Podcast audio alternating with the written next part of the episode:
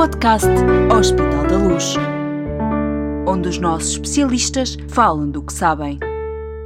Em Portugal existe um Programa Nacional de Rastreio Oncológico especificamente dirigido para os cancros da mama, colo retal e colo do útero. Este programa permite o diagnóstico precoce destas doenças em pessoas que não apresentam sintomas e tem como objetivo diminuir a taxa de mortalidade e a incidência destes cancros. A realização de rastreios oncológicos é seguramente a melhor forma de obter resultados na redução da mortalidade desta patologia. Dados do SNS indicam que esta redução é da ordem dos 30% no cancro da mama, 20% no cancro coloretal e 80% no cancro do colo do útero. Mas por que apenas estes três cancros? E como é que sabemos o que temos de fazer para realizar estes rastreios?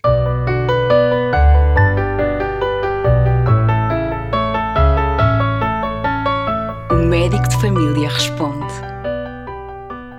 Este é mais um episódio especial do podcast do Hospital da Luz. Neste Médico de Família Responde, convidamos a nossa especialista em Medicina Geral e Familiar do Hospital da Luz Setúbal, Paula Dias, para vir conversar connosco sobre risco oncológico. Mais uma vez lançamos o desafio a todos os que nos seguem nas redes sociais do Hospital da Luz. Partilhem as vossas dúvidas e perguntas sobre quando fazer o rastreio do cancro e qual o risco de não fazer os exames na idade certa.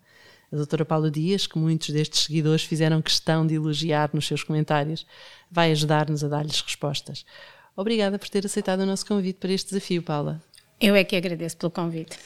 Bom, preciso também de agradecer a quem nos fez companhia no caminho até este podcast. Refiro-me, claro, à Angélica, à Nélia, à Sandra, à Alexandra, a tantos outros que fizeram questão de participar nesta conversa, ainda que à distância. Curiosamente, quase todas as perguntas que nos chegaram vieram de mulheres. São sobretudo elas, como mães, companheiras, filhas, as principais cuidadoras da saúde das famílias. Não é verdade, Paula? Sim, sem dúvida, são, as mulheres são, são um vínculo quase transversal aqui uh, entre, entre os mais velhos, os pais que são cuidadores uh, e os maridos na família, nos filhos e apresentam realmente um papel muito importante. Bom, como nós recebemos, como eu disse, sobretudo perguntas de mulheres. Esta conversa vai quase ser só entre mulheres, nós as duas estamos aqui também, mas eu acho que vamos acabar por falar da saúde dos homens também. Começamos então pela pergunta obrigatória, mais obrigatória de todas.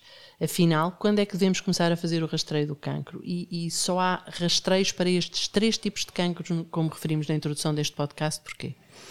Uh, então, uh, uh Começando aqui pela, pela, primeira pergunta, quando é que devemos começar a fazer o rastreio do cancro? Não podemos ser assim tão, tão taxativos. taxativos. até porque existem vários cancros e o rastreio não se inicia uh, no mesmo momento para todos eles. Uh, mas se falarmos aqui nestes três uh, que, que abordamos e que há um programa, e, e, falamos nestes três principalmente porque são estes que são, vá lá, existem programas de rastreio mais, mais definidos um, uh, ah, cada um deles tem o seu timing. Portanto, vamos falar destes três que abordamos inicialmente, que é o câncer da mama. Uh, o câncer da mama, na generalidade, uh, deve ser iniciado o rastreio está convencionado aos 50 anos. Contudo, o, o, o cancro tem, tem, vindo a aumentar a sua prevalência e para, para, para idades mais precoces uh, e com graus de agressividade maior. Daí uh, já não ser muito consensual que seja a partir dos 50 anos, mas já estamos a baixar e os colégios da especialidade de oncologia, da radiologia, já, já estão mais. já começam a a, falar a, em idades mais precoces. Sim. Portanto, neste momento aponta-se para os 40 anos, que deve ser a, a idade de início de rastreio. Muito e estamos a falar em mulheres saudáveis que, têm, que não apresentam nenhum risco em história familiar, uh, sem queixas, portanto, uh, preconiza-se essa idade. Depois vamos às exceções. É? Já vamos às exceções, porque temos aqui uma pergunta de uma ah, nossa seguidora bem. sobre as exceções. Depois temos então o cancro uh, do colo retal e vamos também começar por falar no normal, na, nas pessoas saudáveis, assintomáticas, que é o rastreio transversal à população. Portanto, É, Tam... é, nesse sentido que se diz que é um rastreio. São pessoas que não têm sintomas, que não apresentam, no fundo, é uma prevenção para Exato, não aparecer a mas doença. também temos o rastreio direcionado a pessoas que têm um risco de cancro aumentado, ah, okay. que também é um rastreio. É verdade. As sim. pessoas também estão assintomáticas, mas há um histórico familiar que nos dá um alerta para não serem incluídos neste grupo, mas sim num grupo mais precoce. Okay. Teremos que ter sempre mais proativos nesses, nesses, nesses doentes. Mas então para os doentes, para as pessoas, enfim, saudáveis, saudáveis sem sintomas, no caso do cancro, colore, do, ca... do cancro coloretal, preconiza-se que a partir dos 50 anos seja feita a primeira colonoscopia. Homens e mulheres. Homens e mulheres. Okay. Uh, Deixe-me fazer uma ressalva que uh, até há bem pouco tempo, uh, a nível do Serviço Nacional de Saúde, preconizava-se fazer a pesquisa de sangue oculto nas fezes como um, um, um mini rastreio inicial, um alerta, pronto. Felizmente, essa prática foi agora abandonada, portanto, e é consensual que uh, a colonoscopia é, sem dúvida, o único método de rastreio para o cancro. Foi abandonada por causa dos falsos negativos. Uh, falsos negativos e porque e nem, todos os, nem todas as lesões uh, pré-malignas ou malignas sangram. Exato. Portanto, uh, poderíamos estar perante um, um tipo de cancro coloretal não sangrante e que nos dariam os tais falsos negativos. Exatamente. Muito bem. Então, e, no, e em relação ao cancro do colo do útero? Em relação ao cancro do colo do útero, uh, é aqui também uh, temos aqui, uh, portanto, opiniões um bocadinho, um bocadinho diferentes, mas tentando chegar aqui a um consenso, abaixo dos 20 anos é um cancro de, muito, muito raro.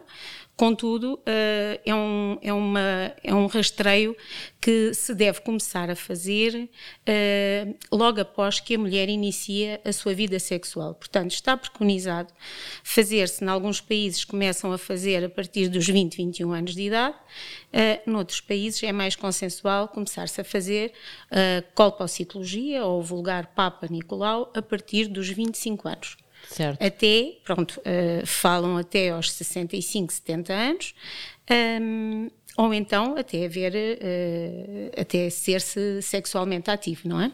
Ok. Portanto, em resumo, câncer da mama, o exame é mamografia, ecomamária, uh, a partir dos 50? Uh, o, o, o, rastreio do câncer da mama é feito com mamografia. Mamografia. A ecografia okay. mamária é um exame coadjuvante para esclarecer eh, okay. algumas dúvidas. Uh, coloretal, colos, colonoscopia. Colonoscopia total. E uh, colo do útero. Uma colpocitologia ou Papa Nicolau. Muito bem. Bom, a Helena foi uma das pessoas que, que, nos mandou uma pergunta para si. Diz que é migrante, tem 55 anos e que fez duas colonoscopias ainda no seu país de origem. Neste momento está a viver em Portugal e pergunta como deve fazer o rastreio do cancro coloretal. Muito bem. Então, eh, se a Helena já fez uh, aos 50, tem 55, diz que já fez duas colonoscopias no seu país de origem, podemos estar aqui perante uma, uma doente ou, ou uma utente, uma uh, paciente que tenha algum fator de risco ou uh, que tenha alguma patologia já identificada. Uh, o que eu recomendo é que a Helena marque uma consulta com o seu médico assistente na, na Valência de Medicina Geral e Familiar, que seja portadora desse, desses seus exames, exames, não é? E depois, em conjunto com o seu médico assistente, uh, iremos uh, analisar quando é que haverá necessidade de repetir a colonoscopia. E, e este tema das colonoscopias e do, do, do problema do, do, rastreio do cancro coloretal foi muito recorrente nas perguntas que nos mandaram. Qual é que, qual é, que é a regularidade destes exames? Portanto, mantendo-se tudo normal, como é que, com, com que regularidade é que se deve fazer uma colonoscopia a partir da idade de início do rastreio? Então, eh, é assim, o mais importante, sem dúvida, é o primeiro exame porque o primeiro exame vai nos eh, mostrar se eh, está tudo bem. Se tivermos uma colonoscopia normal, podemos equacionar, voltar a repetir. A colonoscopia eh, aos 5 anos advogam alguns colégios aos 10.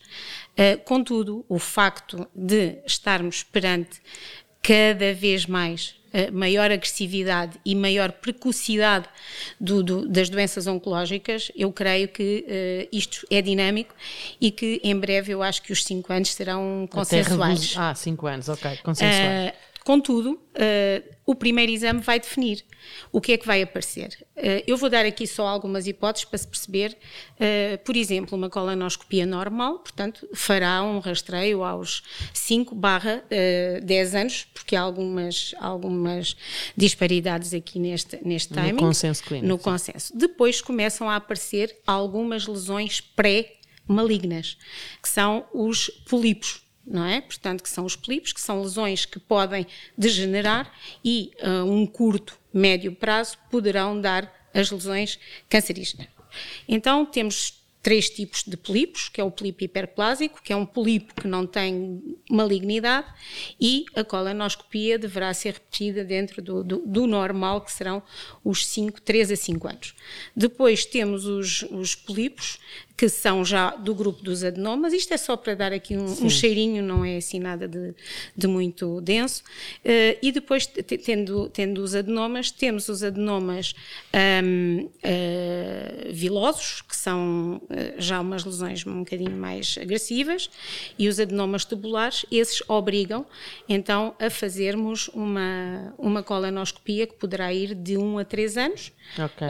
e depois temos os polipos sésseis que ficam no meio e que nos obrigam também aqui também é a fazer uma vigilância diferenciada. Muito bem. Bom, a Nélia conta a sua história familiar, diz que tem história familiar de cancro no reto, no caso foi o pai, uh, teve um exame de rastreio marcado, mas a pandemia fez adiar tudo, enfim, como aconteceu a muitas pessoas. Quando finalmente conseguiu fazer a colonoscopia, o relatório indicava, contei ela, que lhe tinham sido tirados vários polipos, um deles pré-cancerígeno, de alto risco, segundo conta, ficou assustada, claro, e a pergunta que ela faz, enfim, que nós fazemos com ela é a razão para ficar assustada, de facto? Um, eu diria que mais do que ficar assustada é, é, ficar alerta e ser proativa. Portanto, houve, houve algo que a limitou no seu acesso ao, ao seu médico, uhum. que, que a limitou a fazer o seu exame, uh, mas que ela tem a noção que, é, que, que deverá que retomar uh, okay. esse, esse exame com a maior brevidade possível. Não, por, não no sentido de ficar assustada, mas uh, no sentido de, de de, ser precoce e de ser proativa na, claro. na, sua, na manutenção da sua saúde. Claro, naturalmente. E já agora, que sinais de alerta é que, eh, é que diria eh, que devem, que as pessoas devem estar atentas? No caso, a própria Nela pode, pode estar atenta para procurar mais rapidamente o seu médico assistente.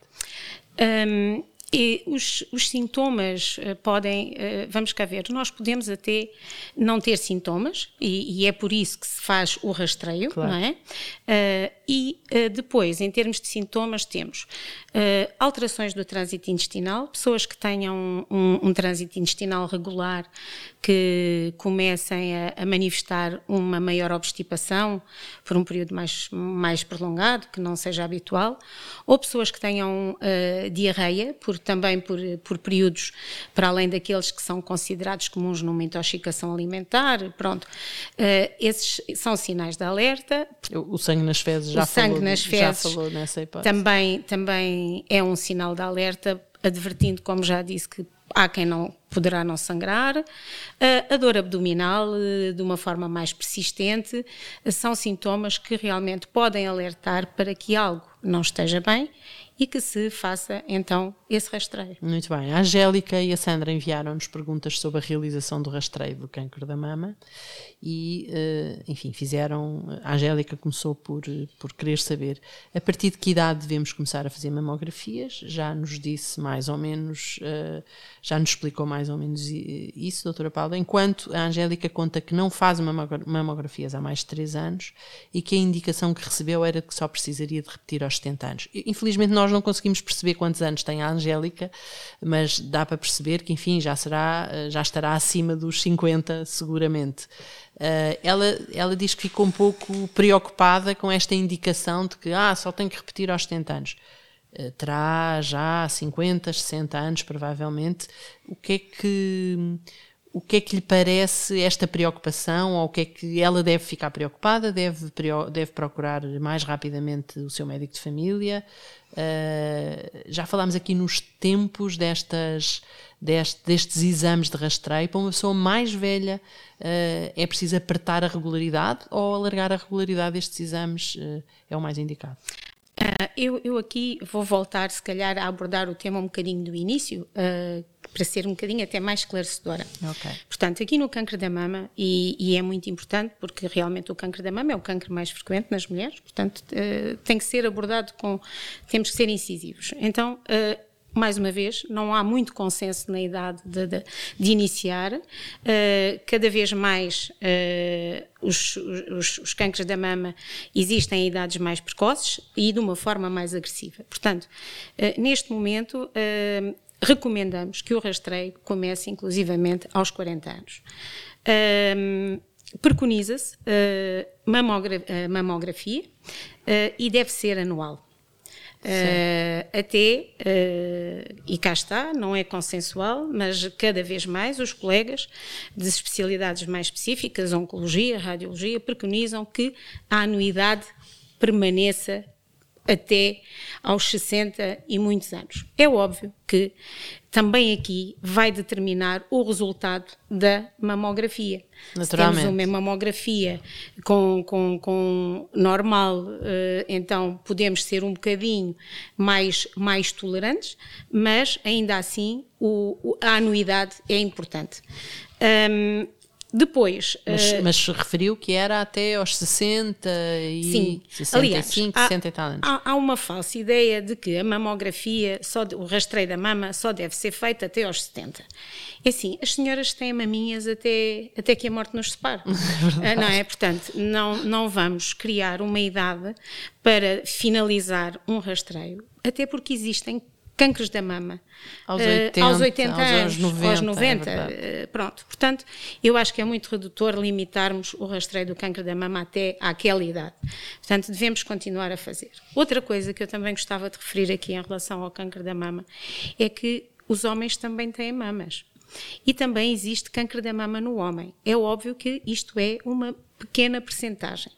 Mas, uh, Mas não está preconizado nenhum rastreio não, para não, câncer não, da não, mama dos só homens. estou a aproveitar aqui a boleia para, para uh, alertarem as senhoras que uh, os homens também podem ter câncer da mama e pronto, quando ou que alguma há também alteração alguma alteração que podem também uh, recorrer ao seu médico de família, porque também pode existir no homem. Mas em termos de rastreio, Muito vamos bem. voltar atrás, só, só as senhoras. Muito bem. A senhora que não faz a mamografia há mais de 3 anos, independentemente da idade, deve também recorrer ao seu médico de família, médico assistente, e retomar as suas mamografias de rastreio anuais. Muito bem. A Alexandra também tem duas perguntas importantes para, para a Paula. Se, e ela pergunta o seguinte: se existir historial de câncer na mama, de, de mama na família, a mamografia deve ser feita com mais frequência e eu acrescento, deve ser antecipada na idade. Já falámos um pouco disto também. Ela acrescenta ainda uma outra, uma outra questão que me parece bastante relevante. Há algum exame aconselhado para saber se temos o gene uh, o BRCA, uh, há, há, uma designação, há uma maneira de dizer isto com certeza melhor. Em que situações é que se deve fazer este exame? Explique-nos então o que é que, também o que é que é isto, o que é que é este género. Ora bem, então é assim: se existir uh, um histórico de cancro na família, estamos a falar no da mama, mas o mesmo se aplica uh, ao coloretal, como já falámos, uhum. uh, a idade de início de rastreio deve ser toda antecipada. E a antecipação prende-se com que idade os familiares tiveram e prende-se também com quantos familiares, eh, portanto, em quantos familiares houve esse, esse, esse, esse episódio de cancro. Portanto, deve ser antecipada para mais cedo. E, portanto, isso é um estudo caso a caso, naturalmente. É um estudo caso a caso. Pronto, mas antecipamos e podemos até ter necessidade de começar a rastrear o cancro da mama aos 30, 35. Portanto, okay. Eh, depende de, do histórico familiar. Depois, em relação aqui ao gene. E a regularidade é a mesma? A regularidade uh, será a mesma, uh, a não ser que hajam alterações okay. detectadas uh, nas, na mamografia inicial. Mas em termos de regularidade, será a Anu mesma. Anual. Sim. Anual. Depois, em relação aqui ao, ao gene, saber se temos o gene BRCA. Temos todos o gene BRCA. Ah, meu Deus, sim. Temos okay. todos. Uh, temos esse gene. O que nós procuramos mesmo uh, é saber se existe mutação nesse, nesse gene. gene exatamente. Uh, e é essa mutação que vai potencializar o risco do cancro. Qual é o exame aconselhado? Nós não fazemos esse, nós, médico de família, não fazemos esse exame. Nós fazemos um, uma colheita uh, exaustiva dos dados familiares e depois encaminhamos uh, os, os, doentes uh, para uma consulta de genética. Okay. E esse teste pode ser feito, em alguns casos é feito com sangue, em outros casos é feito, é um teste de DNA e será feito com, com sangue ou com saliva, mas será em, em sede própria consulta de, de genética. Ok. Uh, não recebemos perguntas de homens, como eu disse no princípio, mas surgiram dúvidas também sobre o risco oncológico quando se trata da saúde deles. Por exemplo, uh, também se faz rastreio do cancro da próstata? E como é que é feita essa vigilância? A partir de que idade é que devem ser feitos? Não sei se são exames, são análises, quando. Uh, Explica-nos um bocadinho o que, é que, o que se pode dizer sobre isto. Ora, em relação ao cancro da próstata, é igualmente um cancro rastreável como os três que falámos antes. Um, Apesar de não haver um programa nacional de rastreio para este cancro? Eh, não, não há um programa nacional, mas eu acho que os médicos de família estão muito alerta e muito e conscientes, muito conscientes da, da, da, importância deste rastreio e, e surge-lhes quase automático uh, uh, serem proativos nesta, nesta pesquisa. Uh, em relação ao cancro da próstata, há um, o, o, o rastreio é feito com uma análise é feito com o doseamento do PSA.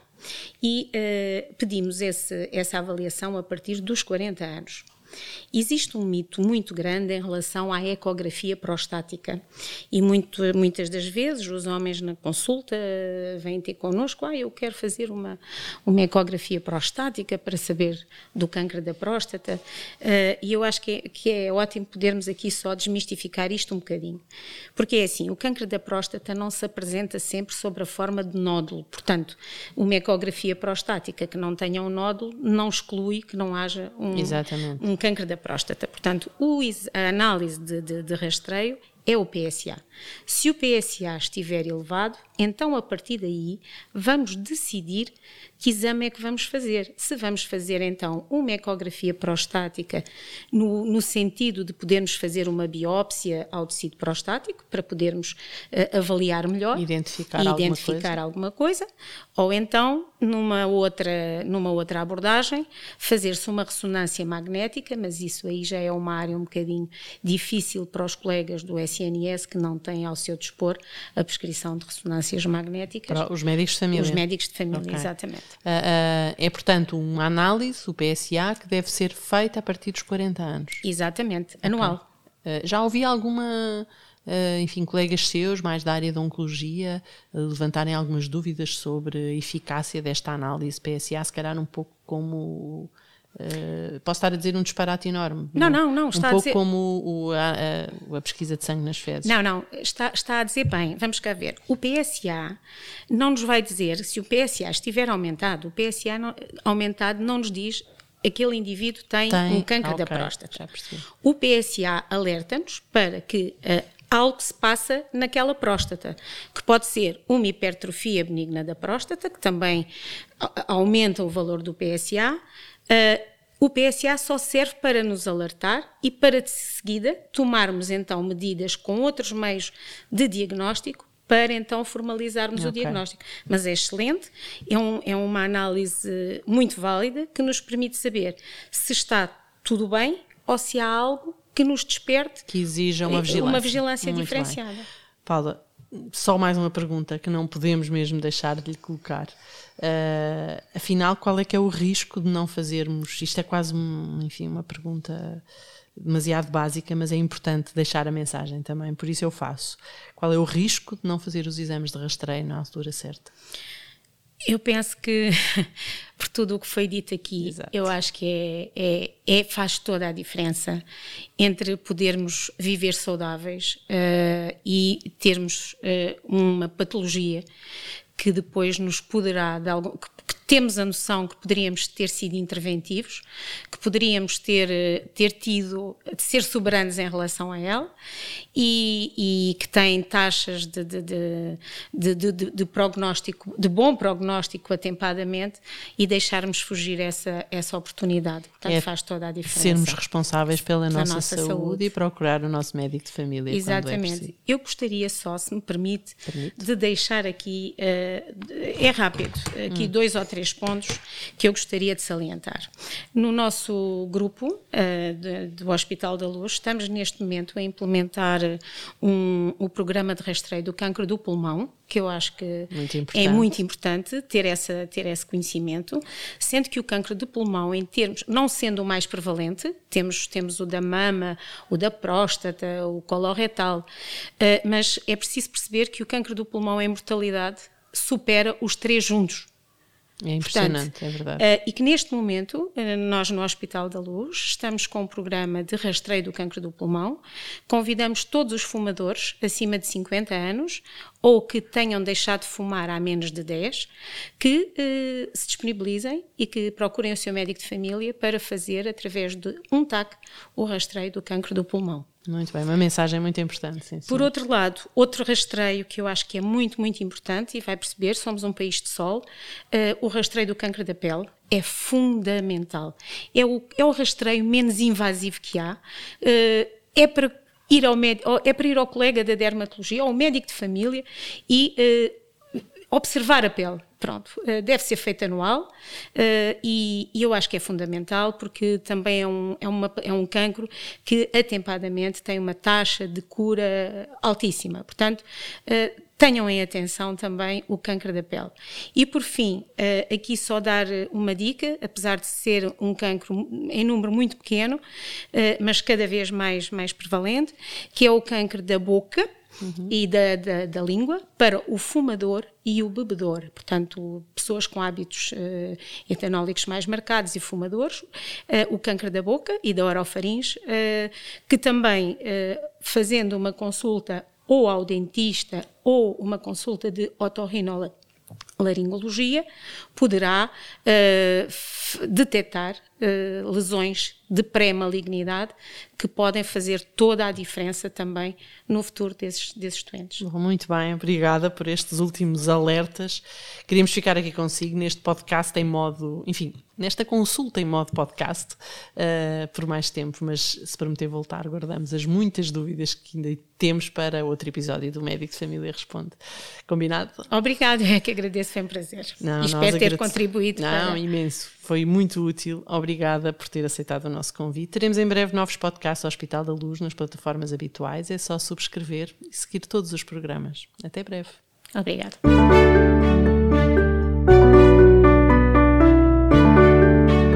Podcast Hospital da Luz, onde os nossos especialistas falam do que sabem.